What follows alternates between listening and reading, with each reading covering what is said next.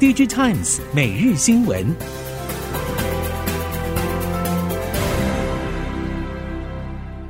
台湾豪宅品牌三十年保证，富予与悦，竹东蜕变首部曲正式巨献，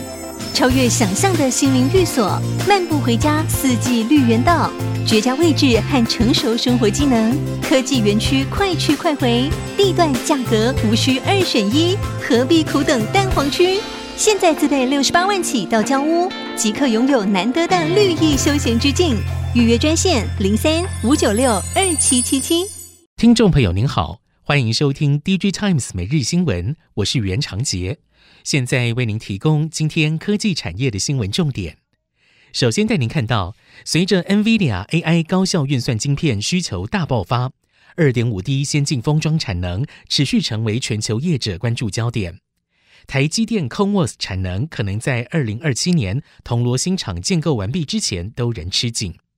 而这段时间内也不止台积一路领航猛冲，封测代工端的日月光集团 Amker 都是具有小量生产经验的业者。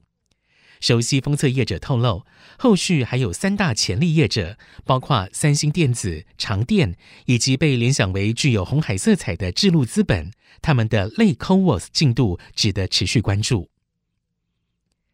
近期，英特尔、台积电纷纷确立最新制程技术推进与未来数年全球生产区域蓝图。明年正式启动内部分拆的英特尔，更是信心喊出二零三零年超越三星电子。半导体业者表示，英特尔拥有美国大力支持，有信心将会在两纳米世代追上台积电。随着英特尔内部分拆计划上路，目前可以确定的是，英特尔将会如期在二零二四年超越三星，坐上晶圆代工第二大位置。但是接下来如何获利，以及设计部门扩大委外台积电，双方的竞合关系会是关注焦点。广达全力冲刺 AI。广达表示，因应客户对 AI 伺服器需求，董事会针对投资扩厂已开绿灯，将会扩大投资，包括在美国田纳西以及加州的生产基地将投资十三点五亿美元，德国将投资八百万美元，今年的资本支出将急拉两到三成。广达投资向来谨慎，而且很少在下半年大幅调整全年资本支出。这一次在 AI 大手笔投资，显然是看到了庞大机会，要更积极掌握。广达原定今年资本支出为一百亿元，但如今将会一举拉高为一百二十到一百三十亿元。台系显示驱动 IC DDI 大厂奇景针对了第三季以及下半年后市提出看法。奇景指出，第二季营收小幅下滑，季减百分之三点八。毛利率也如先前预期，因为认列终止 LTA 损失大幅下滑为百分之二十一点七，但是在实际的数字上，毛利率仍然优于财测预期，营收也是达到了财测高标。至于第三季的营运前景，营收主力车用电子需求有所复苏，毛利率可以回到三成以上，但是因为消费性电子产品的整体需求还是偏弱，营收还是会继续小幅下滑。但是有信心，今年下半年的整体营运会逐步回暖。MicroLED 持续推向商业化量产，但是市场接受度有待观察。LED 厂富彩投控表示，内部对于 MicroLED 看法比先前延后，原定建置六寸竹南新厂将会先放缓。虽然 MicroLED 新厂进度按下暂停，但是原定五千到一万片产能还是会按照规划陆续进行。根据规划，MicroLED 第一阶段将与錼创科技合作技转，从既有厂房建置的 MicroLED 产线，预计第一波产能会在明年初，六寸产能将会达到五千片套，在客户完成认证之后，可望于明年到后年放量出货。富采投控调整 MicroLED 产能建置进度，不过錼创科技表示，与晶电合作的上游前段 Chip on Wafer 磊晶制程如期推动。后段转移及拼接的产能瓶颈仍需突破。耐创对于未来业绩呈现倍数成长的看法并没有改变。根据了解，明年将会开始小量出货，预计 MicroLED 导入原型车设计，可望在今年到明年初对外亮相，并且有机会在明年下半年到二零二五年上半年导入于旗舰车款。业界估计，Micro LED 透明显示的特性将可以提供全新附加价值的新设计，比较有机会成为首批车载应用。消费性电子终端需求疲弱，微控制器 MCU 厂应广表示，中国市场消费动能不如往年，目前已经朝非中国市场布局。并且持续推进高毛利率产品线，像是无刷直流马达以及锂电池充电管理与 MCU 结合的新产品。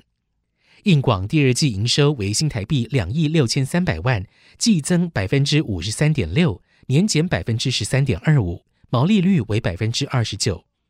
展望后市，虽然库存逐步去化中，但是在消费性电子能见度不佳的情况之下，下半年恐怕不是那么乐观。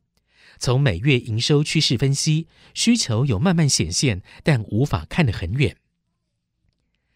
磁性元件大厂联宝举行法说，联宝今年上半年营收为新台币二点八一亿，年增百分之五点五。联宝总经理谭伟杰展望后市表示，将努力扩大旗下磁性元件、无线充电业务营运规模，采取新产品、新领域、扩大全球业务版图的三箭齐发策略。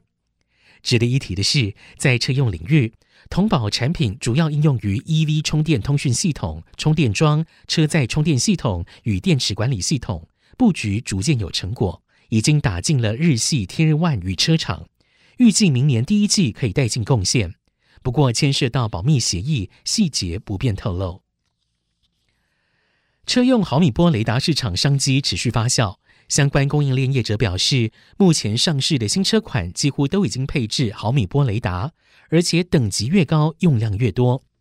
台系毫米波雷达模组业者擎天科技业务副总李家龙表示，车载影像辨识系统以及驾驶监控系统相关产品都可以运用毫米波技术。擎天科技预计明年第一季量产相关的产品，因为擎天与日本商社有策略合作关系。李家龙透露，与多家日系汽车品牌 Tier 1系统开发商有合作案，产品已经得到了丰田、三菱等日系车厂的技术认可。车用毫米波雷达可以应用在先进驾驶辅助系统、自驾感测系统以及车内对驾驶乘客的感测等，在未来车领域的商机可期。近期供应链市场表示，某 IDM 厂出奇招，以加强技术服务的方式。为有意切入这个领域却对相关专业技术基础薄弱的业者打造速成班。业者坦承，这个 IDM 厂策略其实相当灵活，确实得到市场不错的回响。不过，这个策略得依不同目标市场来评估效益，预估终端客户的反应落差大。中国车用毫米波雷达市场竞争激烈。目前车用毫米波雷达比较常见的工作频率分为二十四、七十七、七十九 GHz 三种频段。目前只有少数中国业者具备七十七 GHz 的量产能力，包括森思泰克、楚航科技、易来达、牧牛领航、行易道以及上汽集团旗下的华域汽车。各家业者都表示已经实现量产。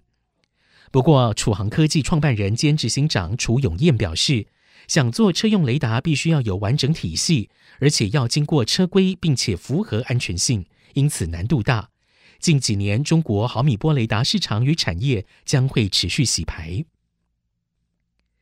另外，在车用电机领域，汽车供应链业者表示，车用电机技术虽然有门槛，但是欧美日等供应链都不难克服。